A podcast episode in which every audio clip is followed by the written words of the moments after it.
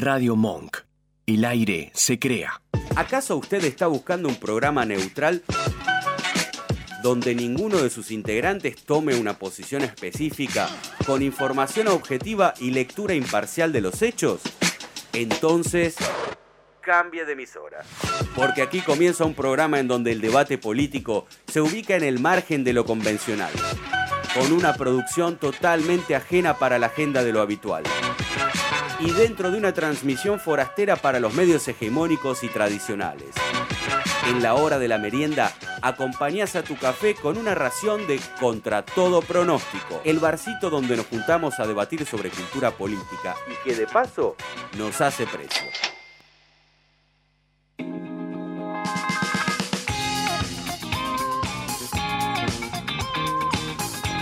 Bienvenido, bienvenida. Estamos muy contentos de merendar con vos aquí en Contra Todo Pronóstico a las 18.02 hasta las 19 horas en Radio Monk. Soy Esteban Chacho, su conductor, eh, con un programa recontra cargado. Vamos a atravesar diferentes escenarios en esta super hora que tenemos. Agradecimientos totales. Primero a Lili Dávila que nos precedió, a la reina declarada de Monk, y a eh, Nacho Monk, nuestro operador que hace posible el aire. Entre lo que tenemos este programa, en el primer blog, en la primera gran isla, hay una. Gran isla no, es una isla mediana. Eh, hay una editorial en minutos. Va a estar Javier Vicente, es relator de Fútbol para Todos, para contarnos primero si vuelve el Fútbol para Todos, pero además charlar un poco de. Bueno, del ambiente que hay en el anteúltimo CTP eh, del macrismo, es el anteúltimo de la era Macri eh, en estos dos años de, de programa, cuatro de gestión no al revés. Y va a estar Bruna Barlaro de Mundo al Whisky haciendo, mejor dicho, de Politólogos al Whisky, haciendo Mundo al Whisky, con mucho que comentarnos, por un lado sobre India y Pakistán, el conflicto presente allí, ella va a saber explicarlo mucho mejor, y sobre el caso de la FARC en Colombia. Mucho de qué hablar, vamos a repasar las redes sociales, arroba contra todo radio en Twitter, contra todo radio en Instagram, contra pronóstico.com.ar en la web y en Spotify para que nos podcastes cuando gustes contra todo pronóstico. Así nos buscas en el buscador, nos buscas en el buscador justamente donde más y aparecemos. Ahora, querido operador, un separador y más noticias. En tiempos donde todos te ofrecen respuestas instantáneas, nosotros elegimos triplicar las dudas. Héroes sin poder y villanos sin maldad invitados a un programa que intenta traducir por su cuenta la realidad política nacional e internacional, regateando a la tentación de recurrir al traductor de Google. La merienda política está servida. Sepa que el café sabe mejor y que las tostadas nunca caen del lado del dulce cuando sintoniza contra todo pronóstico.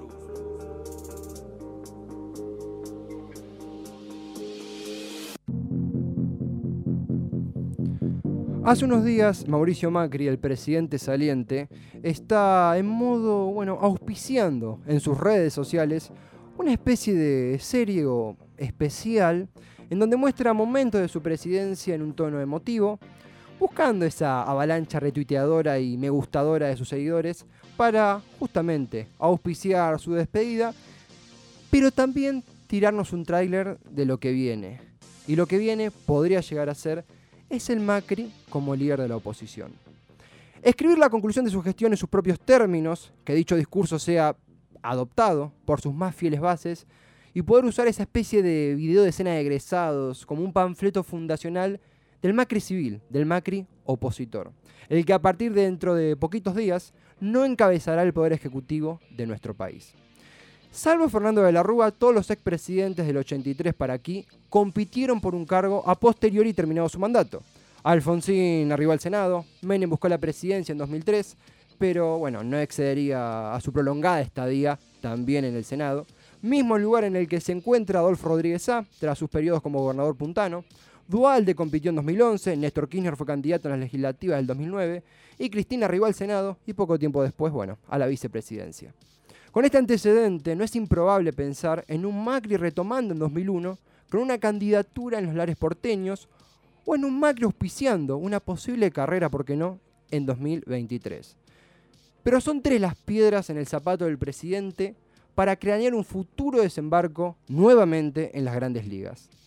Primero lo que comentábamos al principio, qué éxito tendrá su propia interpretación del fin de su administración para con sus seguidores, pero más aún con sus vínculos de poder. Ante la ausencia de éxitos de gestión para exhibir en las vitrinas de esta biografía, Macri apela a una emotividad simple, la del sujeto honesto, abrumado por el honor de un cargo, superado por las extremas dificultades del mismo y rescatando con brillos en los ojos lo que él considera los hitos de su tiempo al mando. Un Macri que lisa y llanamente busca recrear en su riñón la ilusión de los cuatro años en donde no mandó el peronismo, para deleite y goce del antiperonismo que había encontrado en Macri al embajador de sus deseos. Macri se abraza el 10 de diciembre de 2015 y al triunfo de las legislativas del 17 para puentear su suerte política con el antikirchnerismo presente en los círculos populares, pero también con los círculos de poder, ensalzado fervorosamente con el Macri en modo televangelista que vimos en la campaña del balotaje de Juntos por el Cambio, dispuesto a arrodillarse para besar ancianas, decir que una llovizna es Dios atestiguando su discurso y condenando abiertamente el aborto. Segundo, la pierna del zapato, Macri en poquitos días pasa a ser un ciudadano. No hay cargo al que tenga que atender ni rutina en Casa Rosada que seguir. Lo que puede visualizarse como un tiempo próspero para rearmar su liderazgo y circular recolectando apoyos y apretones de manos, puede tornarse en un tiempo de ocio sumamente nocivo para el presidente, que se ha caracterizado por la toma de vacaciones de forma notablemente excesiva estando al mando, una nula disposición a conceder entrevistas a medios regularmente críticos al macrismo y acudir a extremismos discursivos, muchas veces basándose en errores memeables o en bailes entorpecidos que cada vez poseen menos vistosidad. Macri ya manifestó en 2016 que cuando dejara la presidencia desearía ejercer la docencia en alguna universidad del exterior, mientras reside indefinidamente en otro país. También en 2018 manifestó que concluida su presidencia optaría por retirarse de la política. Habrá que ver si mantiene ese pensamiento. Tercera y última, la última piedra en el zapato de un Macri líder de la oposición es que sin la palanca del Ejecutivo, Macri desciende al fango para luchar por el liderazgo de, bueno, justamente la oposición en el cual de manera muy simple y básica podemos escindir e identificar dos niveles. El progresismo amarillo, encabezado por Horacio Rodríguez Larreta, único en esta batalla ocupando un cargo de peso. También está Martín Lustó. Habrá que ver qué pasa con la Unión Cívica Radical. Y el bolsonarismo, nutrido por Patricia Bullrich, Miguel Ángel Pichetto y Elisa Carrió, por el otro lado. Sin el techo de la Rosada aglutinando estas fuerzas, Macri deberá lidiar como armonizador sin un puesto que le otorgue dicha categoría. A partir del 10 de diciembre, él es cuestionable para los propios, con el agregado de que su liviandad civil lo aleja de aliados suyos imprescindibles para arribar al poder, como fueron en su momento Marcos Peña y Jaime Durán Barba. Habrá que ver cómo baraja las cartas, a partir del 11, un sujeto que siempre estuvo acostumbrado a que repartan por él. We'll be right back.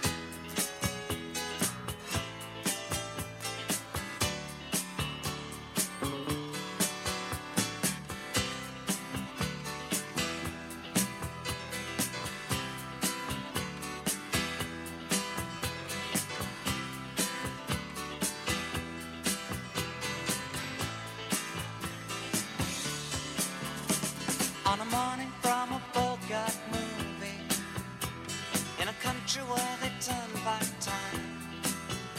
You go strolling through the crowd like Peter Laura contemplating a crime.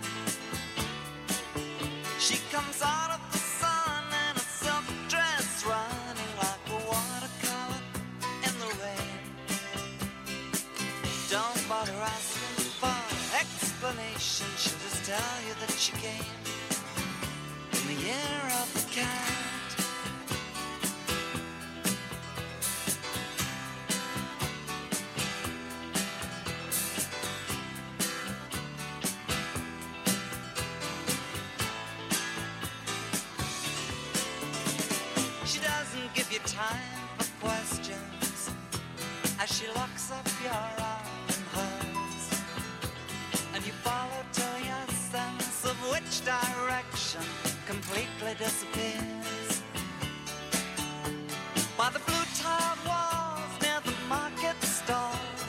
Hidden door she leads you to. These days, she says, I feel my life just like a river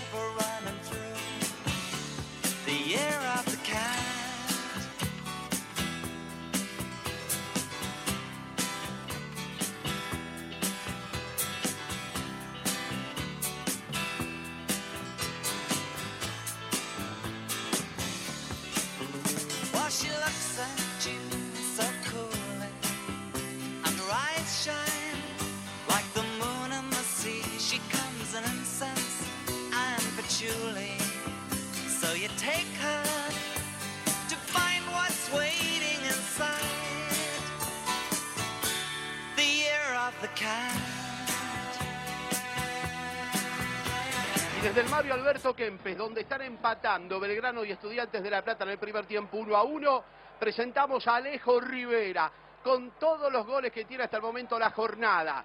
Todos los goles que por suerte siguen siendo de todos. Porque no se los vas a devolver a los profetas del odio, ¿no? Fútbol para todos, abierto y gratuito. ¿Vas a volver a pagar para ver? Pensalo bien. ¿Vas a volver a pagar para ver las tribunas? Cuatro años han pasado de esa frase en esa transmisión de fútbol para todos. Cuatro años, increíblemente. Y un poquito más incluso. El autor, Javier Vicente, relator de eh, Fútbol para Todos, justamente. Y en estos programas donde estamos yendo haciendo una especie de retrospectiva y comparándonos, y el último programa hablamos de, del CBC, donde justamente nos había agarrado el, el ascenso del macrismo a, a Facundo Pérez, quien está los jueves y a quien les habla. Ahora hacemos una retrospectiva a eh, lo que sucedía hace cuatro años en lo que era la, polémica o, o, la discusión o el debate en torno al rol de fútbol para todos y el retome o posible retome en la agenda eh, mediática, en la agenda política de dicho tópico. Para ahondar mejor en esto, vamos a conectarnos ya mismo con quien decía la frase del principio, Javier Vicente, relator, eh, entre tantos otros lugares de fútbol para todos. Javier, bienvenida contra todo pronóstico. Esteban Chiacho, ¿cómo estás? Hola Esteban, ¿cómo te va? Buenas tardes. Bueno, un saludo para toda la audiencia y también para vos y tu programa. Y bueno, me hacían recordar lindos momentos que quedaron ya un poco, un poquito lejos hace mm. tiempo ya, ¿no? La verdad que justamente eh, ahondábamos en estos últimos cuatro años, la comparación que uno hace con audios, con reviviendo la previa ¿no? de, de, de esas elecciones de noviembre, las de noviembre. Cuando te escuchás, Javier, a vos, ¿qué, qué te sucede?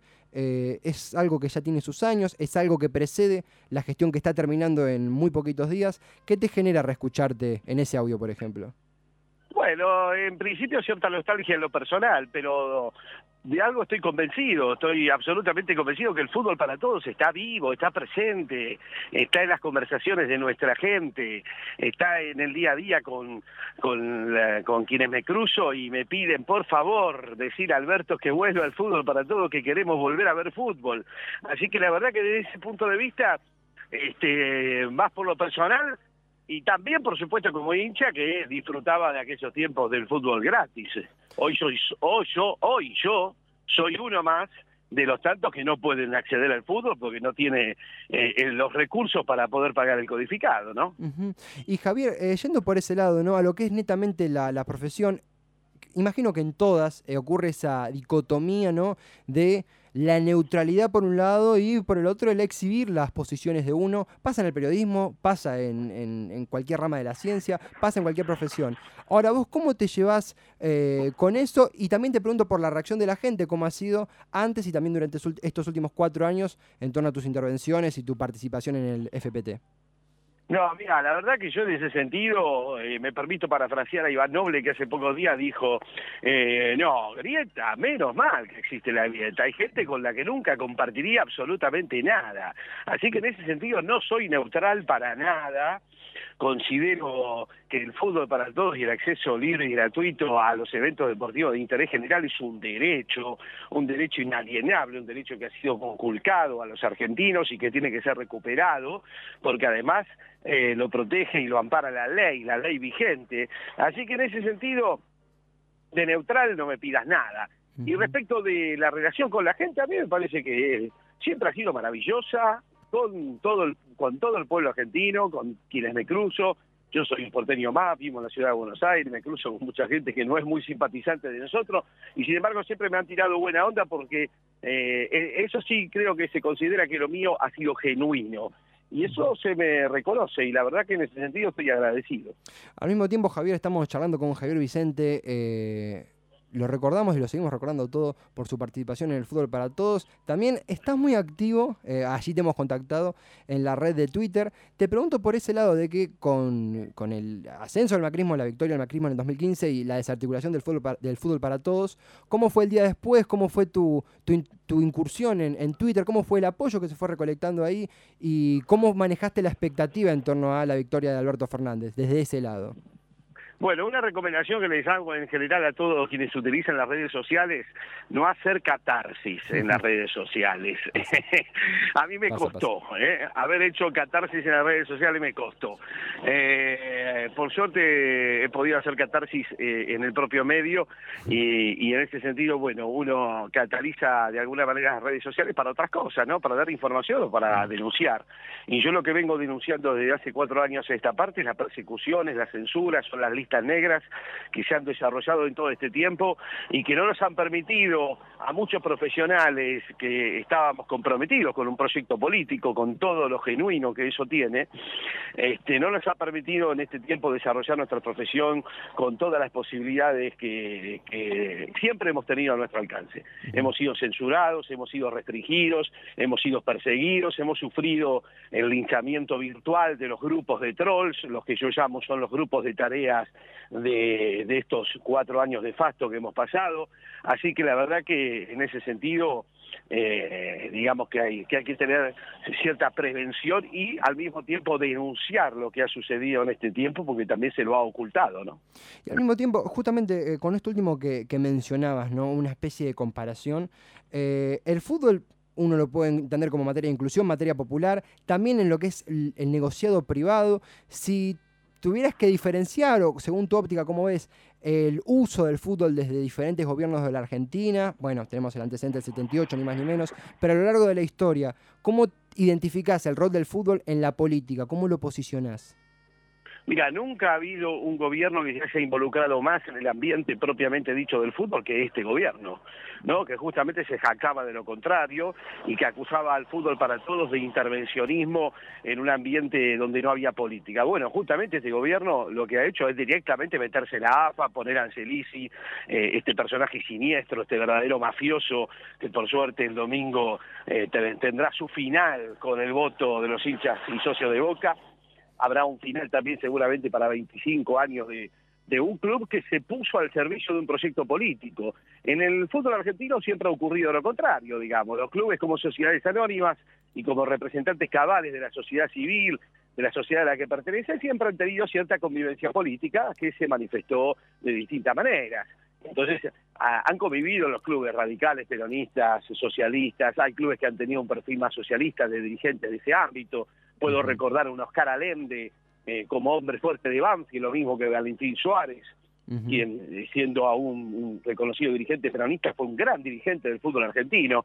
Pero lo que nunca hubo fue que se ponga un club a disposición de un proyecto político. Y eso es lo que ha ocurrido con Boca, y eso es lo que ha ocurrido con un gobierno que se involucró directamente en la Asociación del Fútbol Argentino, que digitó procesos, que puso un presidente y a un vice, como el caso de Tapia y Angelici, Que armó la Superliga con el único propósito de terminar con fútbol para todos, y que en ese sentido ha sido un verdadero fracaso, la Superliga, y por supuesto que eh, lo que hay que señalar es que debemos volver a convivir con cierta legitimidad en la representación, sobre todo los clubes ocupando el lugar que les toca, el rol social importante que tienen, ¿no es cierto? Y no convertirlos en sociedades anónimas.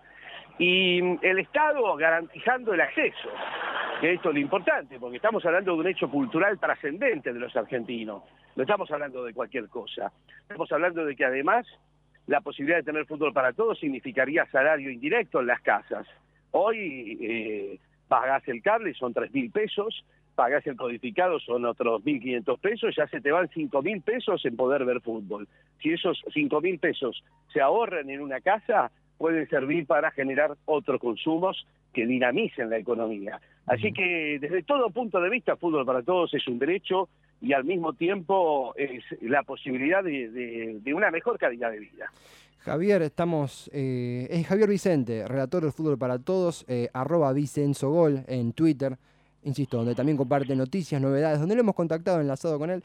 Te hago la última, eh, Javier. Eh, única pregunta de curioso, ¿no? No, no es que tenemos una información por fuera de, de lo que hablamos. eh, pero en los círculos de periodistas, en los círculos de pares tuyos, eh, ¿qué se dice, qué se sabe en torno a una posible restauración del FPT desde el gobierno de Fernández? ¿Crees que aún no, no está en agenda o no es el momento? ¿Crees que al contrario, sí, es algo que es un hecho?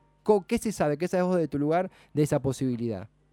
Mira, yo me refiero a los, a los propios dichos del presidente electo, Alberto Fernández, respecto de que, bueno, hay otras prioridades, eso lo sabemos todos, ¿no es cierto?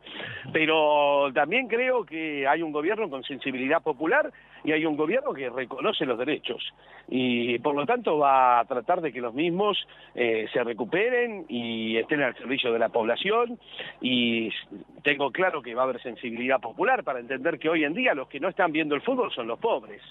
Los ricos ven el fútbol, pueden pagarse, gastarse cinco mil pesos de cable y, y- y- y de codificado. Los pobres no están viendo el fútbol, se están quedando afuera.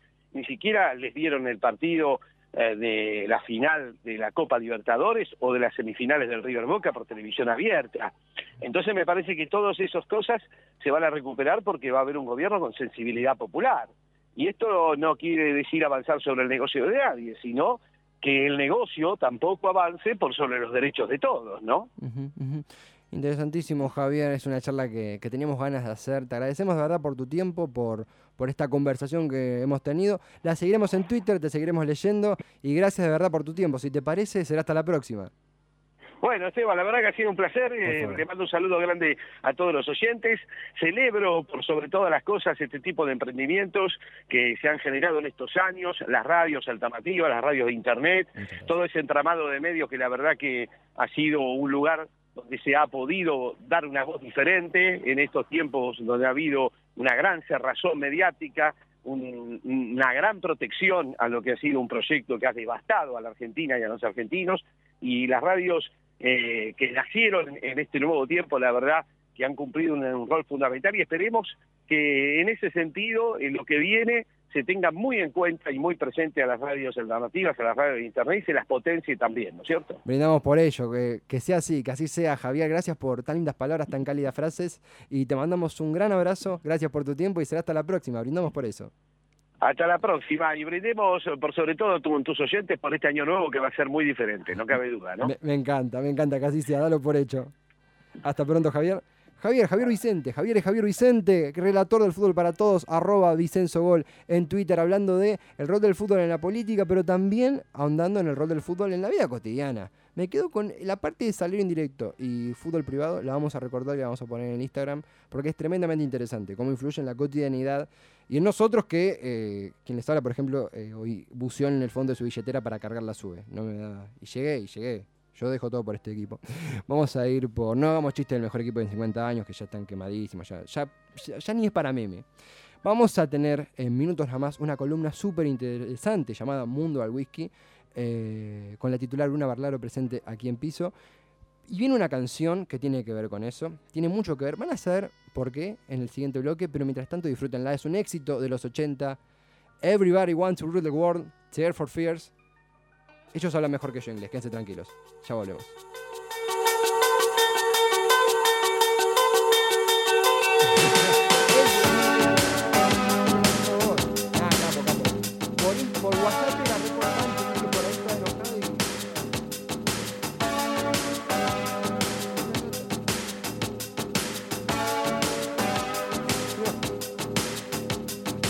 No, yo no. Yo no hablo con nadie.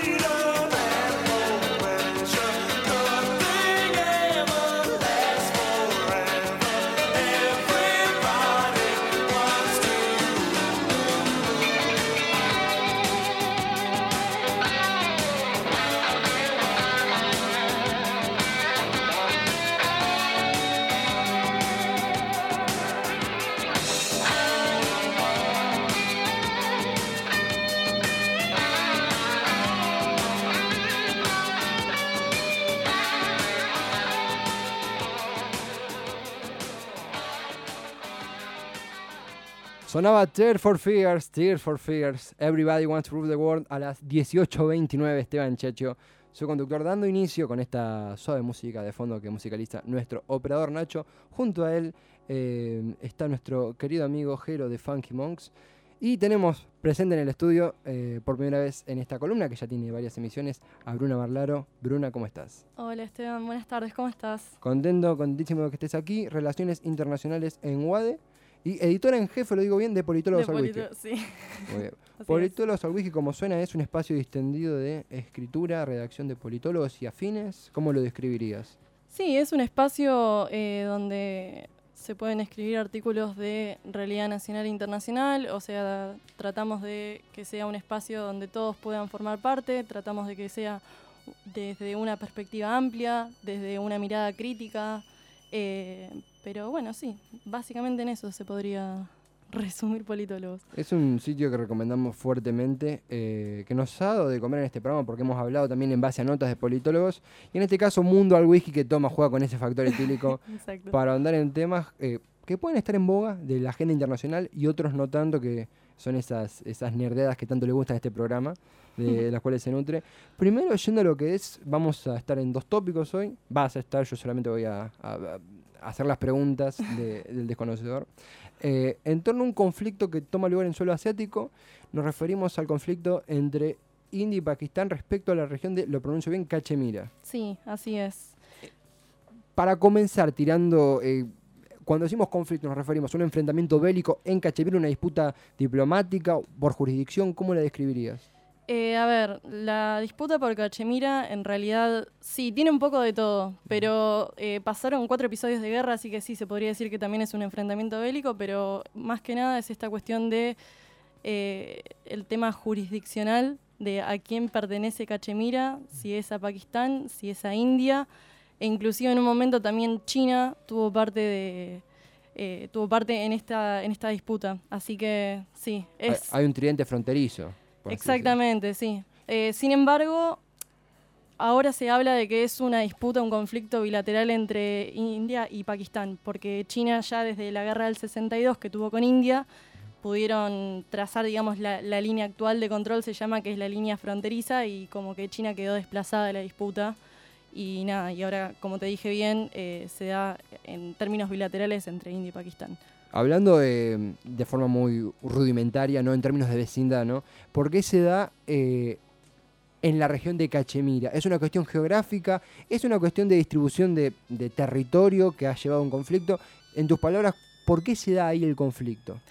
A ver, la cuestión de Cachemira en realidad, si lo tenemos que ubicar en la línea del tiempo, nos encontramos en 1947, cuando se da la descolonización británica. Recordemos que India un montón de tiempo fue administrada por la corona eh, británica. Con esta descolonización se crea el Estado de Pakistán y en sí eh, generó disputas en, en la región de Cachemira a partir de ese momento. ¿Por qué? Porque Cachemira eh, justamente es una región que tiene, bueno, más de 15 millones de habitantes, pero mayoritariamente sus habitantes son musulmanes. Entonces, eh, esta disputa se da con que existe, digamos, la tendencia de creer de que, bueno, en India hay una mayoría hindú y en Pakistán hay una mayoría musulmana.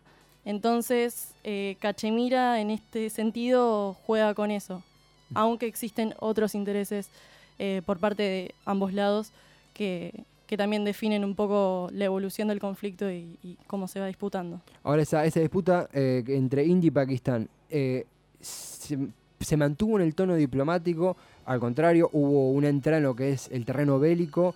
Eh, si pudieras caracterizar la evolución de ese conflicto, ¿con qué, con qué términos lo harías? Y en realidad está caracterizado, a ver, una guerra entre India y Pakistán. hu- hubieron tres episodios de guerra. Ya desde el 47, que fue la primera, y la última fue en el 99, que ahí sí fue la que más repercusión tuvo porque hubo una escalada nuclear. Eh, Básicamente India llevó a cabo ensayos nucleares por la región y Pakistán a los pocos días respondió de la misma manera.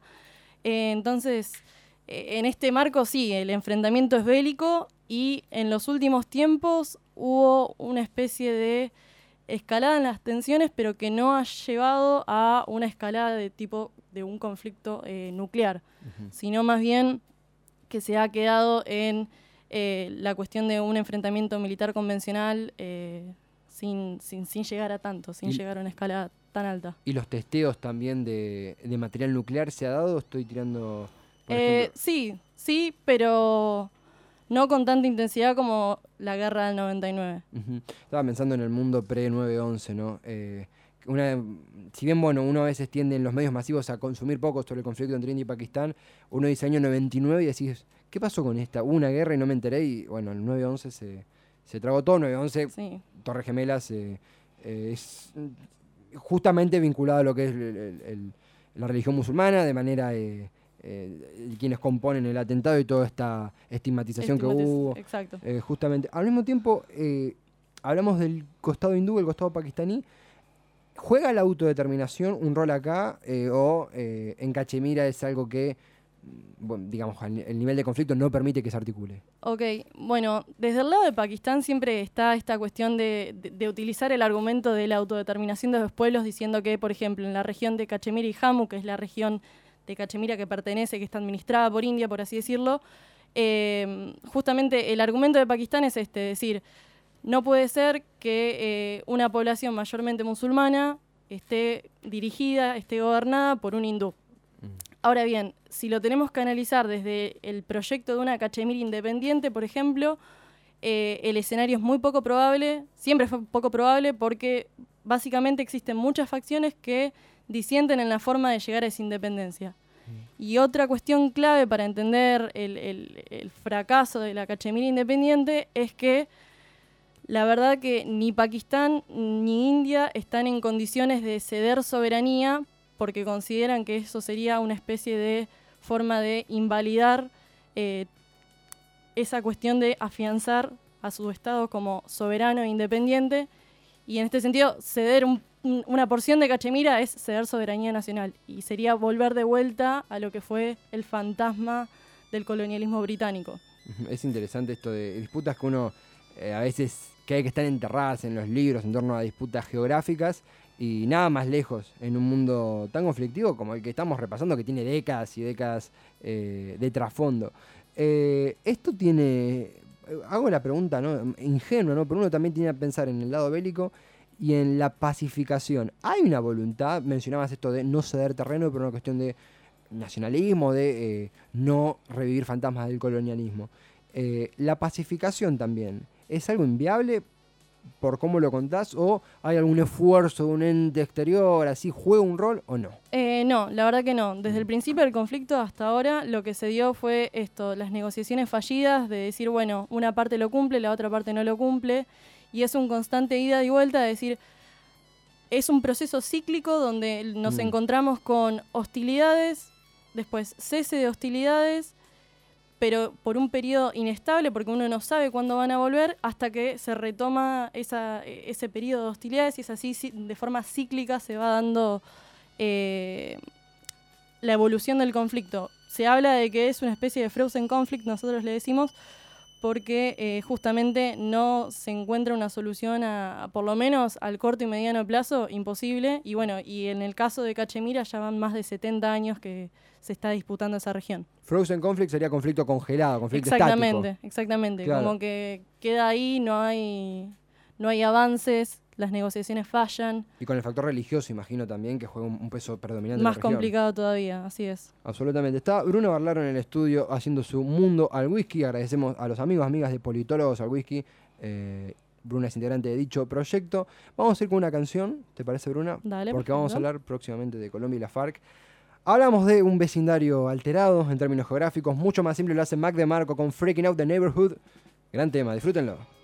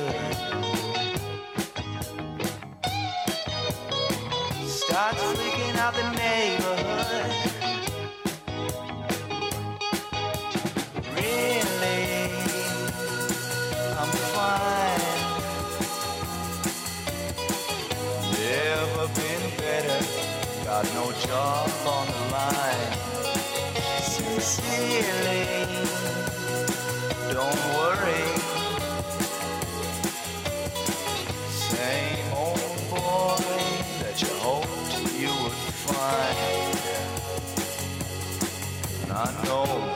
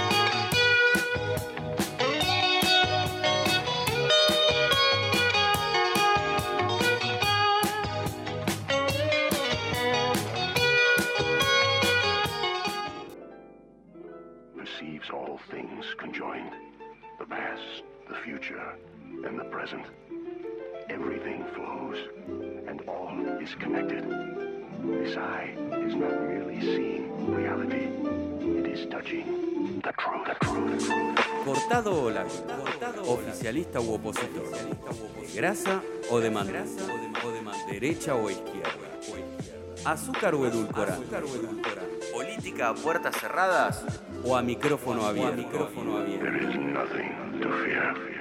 En este rincón de la existencia intentamos dilucidar el horizonte político nacional e internacional, mojando la medialuna de nuestras dudas en el ardiente café de la realidad.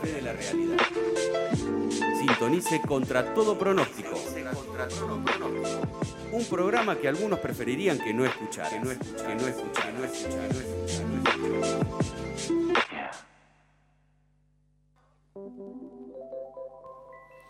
A las 18.42 contra todo pronóstico en su último bloque. Esteban Chiacho, Nacho Monk en la operación, Jero de Funky Monks firme junto al pueblo y también con muy, lindas, muy, muy lindo video que armó y que subió la historia y que nos ha etiquetado y ya hemos compartido.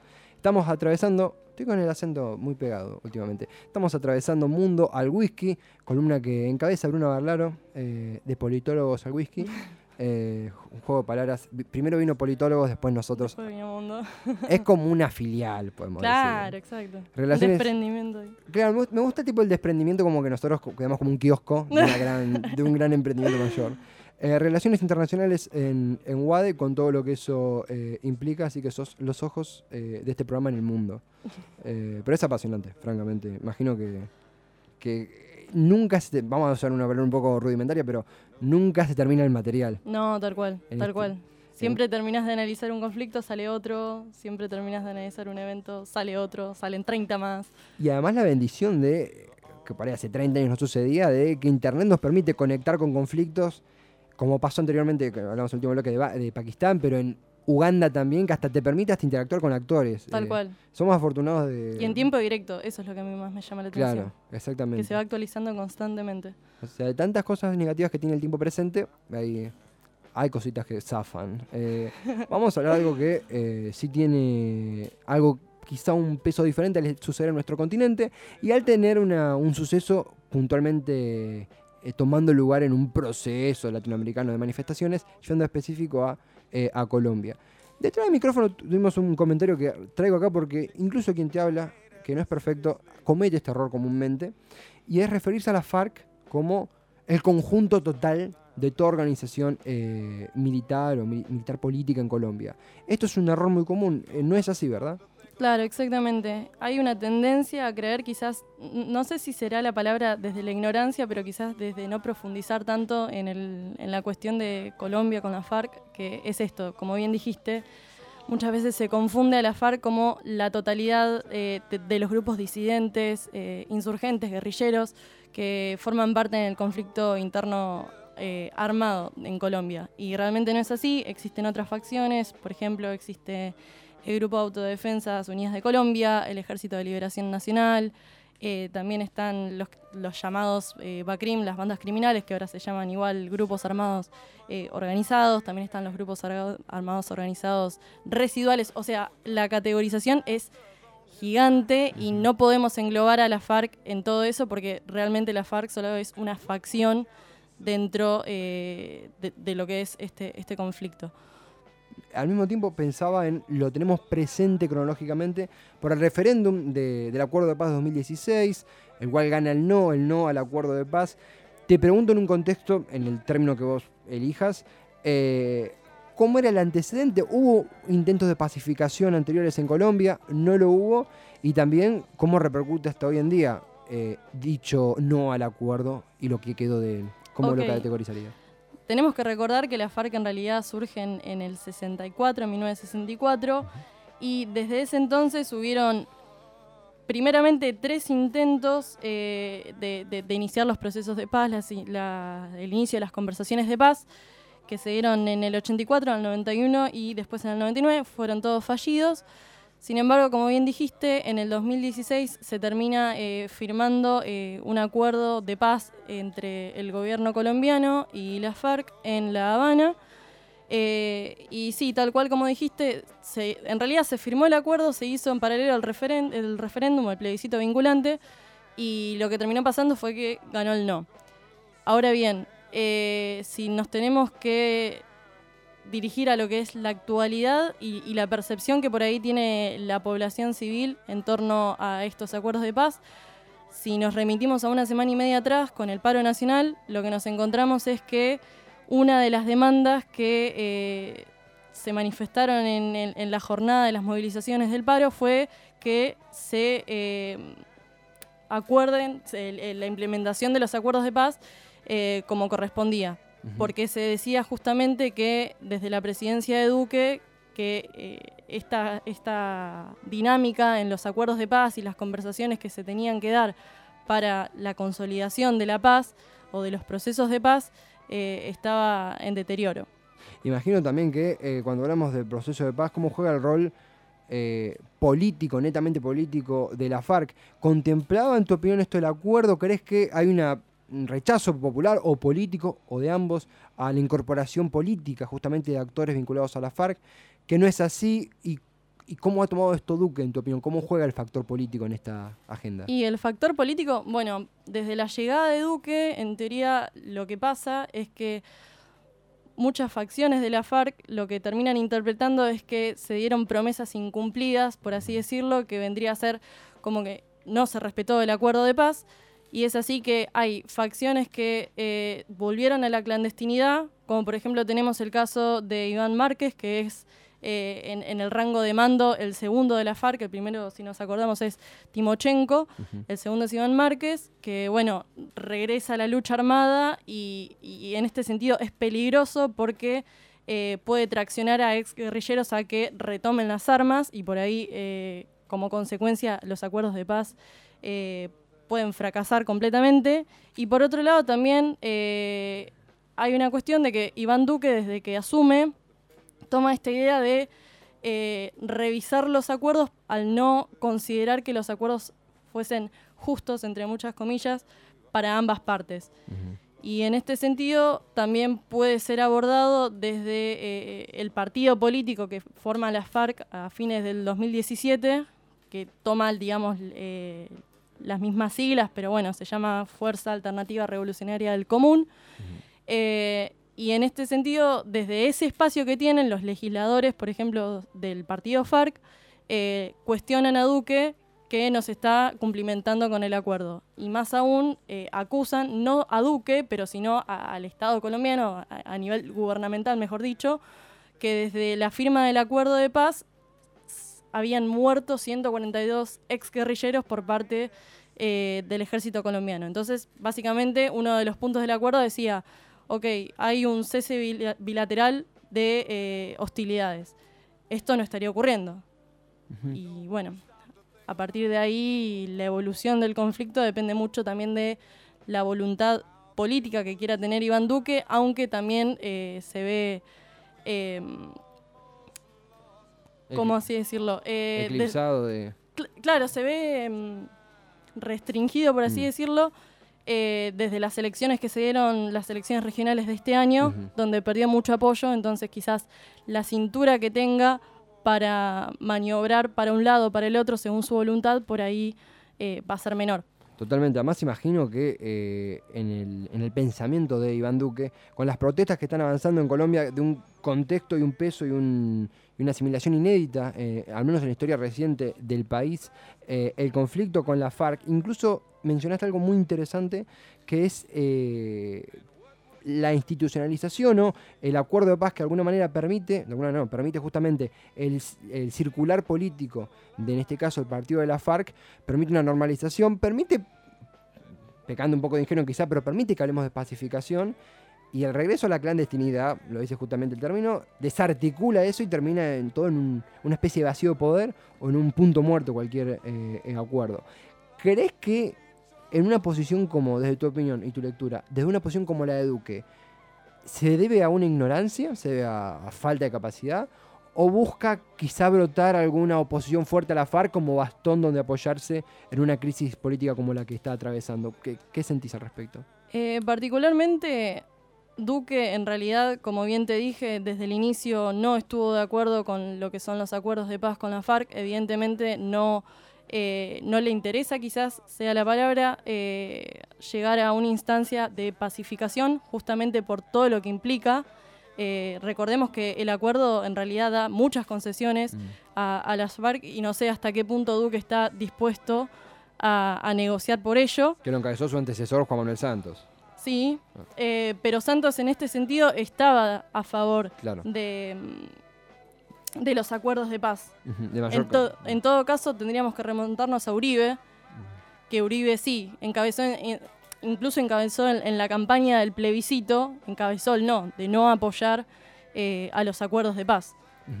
Además es, es dentro de lo que es eh, la violencia en Colombia y la institucionalización para alguna manera armonizar eh, dicho escenario, ocurre también en este contexto de protestas ¿Crees que es un tema de reivindicación desde los clamores populares? ¿Crees que es un tema que aún no ha terminado de estallar? ¿Crees que puede dar que hablar sin caer en futurología? Pero, ¿qué sentís al respecto? ¿Lo ves vinculado esto a las protestas actuales en Colombia?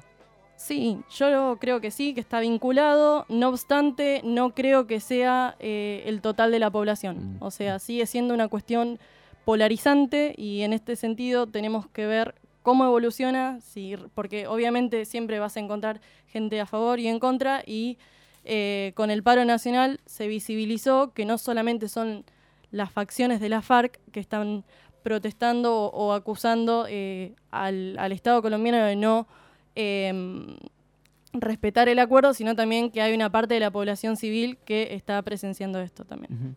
Es Bruna Barlaro en Mundo al Whisky, esta sección donde hemos eh, abordado, donde ha abordado, yo solamente fui un testigo que ha aprendido mucho hoy, eh, en torno a India y Pakistán por un lado en, el primer, en la primera parte y actualmente Colombia y las eh, FARC. Una canción, hablamos detrás del micrófono también que esa canción separaba un poco dos tópicos que son diferentes y requieren análisis diferenciados por supuesto, pero también componen eh, el mundo en el que nos toca vivir por un lado y que también elegimos eh, analizar. Analizar. Eh, cuando, imagino cuando construís una columna o laburando en politólogos al whisky, ¿hay algún modus operandi neto que decís, mira, yo quiero abordar un tema y hago estos tres pasos? O, en el buen sentido, hay un nivel de tanteo para, bueno, es inabordable, así que voy paso a paso, voy día a día. ¿Qué- qué- ¿A qué te asimilas más a la hora de laburar? Eh, no, en términos generales, en realidad, para interpretar un conflicto, o sea, uno lo que tiene que hacer es interpretar el pasado, los antecedentes, entender lo que está pasando ahora, que viene de la mano del pasado, y no, como te dije bien, no hacemos futurología, Mm. pero sí ver los posibles escenarios que pueden darse a partir del presente y a partir de las condiciones que podrían llevar a. De ahí a que suceda, bueno, es en términos probabilísticos, pero nosotros tampoco nos manejamos con eso, sino más bien con la plausibilidad que existe en, en- en la evolución de, de los eventos o de los conflictos. esa intersubjetividad ¿no? que, que nos oponemos, pasan sobre todo en, en las ciencias sociales, de no buscar, lo dijiste vos, eh, predicciones, cortes, ciencias naturales, sino eh, apelar a esa intersubjetividad que también abordaste, Bruna. Hay que agradecerle a alguien que hizo posible esto, eh, alguien omnipresente, Omnipresente. en cualquier columna de relaciones internacionales, un profesor que ha tenido Bruna, que ha tenido... Bruna lo ha tenido más veces, yo la envidio Sí, sí. que Juan Bataleme, que retuiteó una nota tuya, ahí empezamos a escribir para que hagas la columna. Pero eh, Juan Bataleme, para un outsider total a la facultad o a las, relaciones, a las relaciones internacionales, ¿qué es, según Bruna, Juan Bataleme como profesor? ¿Cómo, No, como profesor es excelente. Realmente es una persona que sabe muchísimo y eso desde el primer momento te das cuenta. Y algo que a mí me marcó mucho de las clases de él es la dinámica que tiene y cómo constantemente va trayendo un determinado evento y te lo trae a la realidad para que vos lo puedas comprender mejor. Y realmente, eh, no sé, es una persona que realmente no me gustaría dejar de tener el contacto porque sinceramente siempre aprecié mucho su trabajo y, y nada. Fuertemente recomendado en Twitter, arroba Bataleme con doble T. Sí. Eh, y Gran en este programa ha estado, ha estado hablando de cosas eh, mucho más eh, lúdicas como es series y política. Así que le ha pegado a Designated Survivor, dijo que es Lo odia, lo odia con todo su ser. A Y nosotros aco- nos ha dicho. Y acordamos fuertemente. Eh, perdón. Ah, acá nuestro operador es televidente de Designated Survivor y nunca lo voy a pronunciar bien. Y ayer, era, era, Era. televidente, era televidente. Bruna, eh, es la primera vez que lo haces en piso, realmente eh, la columna por teléfono siempre ha sido excelente. Este tiene un plus porque eh, conociste la radio. Sí, es sí. presencial. Espero que lo hayas disfrutado. Sí, muchísimo. La verdad, muchas gracias por la invitación. No, por favor, nosotros somos agradecidos por que te hagas el tiempo para compartir tu conocimiento, que realmente, me animo a decir, es la mejor columna internacional de la radiofonía. ¿Qui- ¿Quién, quién va a venir a pararse de mano? Bruna, gracias en serio. Muchísimas gracias a vos, Esteban. Y le mandamos un gran abrazo a todos, todas, todos los que componen Politólogos al Whisky y que hacen un gran laburo en dicho eh, página de internet, proyecto, red social, en todos los lados juega. Nos vamos a despedir hasta mañana a las 6 de la tarde. Nacho Monk en la operación. Jero de Funky Monks ya está a punto de tomar el control. Yo soy Esteban Checho por un par de horas más. Bruna, Gracias por tu tiempo. Arroba Barlaro Bruna, ¿no? Sí. Arroba Barlaro, ¿lo estoy pronunciando bien? Sí, Barlaro. Arroba Barlaro Bruna en Twitter. Quédense escuchando Funky Monks. Adiós.